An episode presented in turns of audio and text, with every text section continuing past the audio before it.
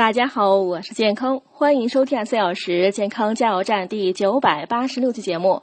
今天讲上班族八点饮食提示下集。下午五点半目标，为锻炼提供燃料。如果你在下班后去健身房，一小杯奶昔、酸奶和浆果是不错的选择哦。不仅可快速为你补充能量，而且不会扰乱胃肠功能。晚上七点目标，保持身材苗条。虽然燃烧热量的最佳方式是饭后散步，但你也可以通过在晚餐中加些胡辣椒的方法来增加热量燃烧。另一个瘦身方法是用药草和香料来烹饪食物，比如花椒和蒜粉。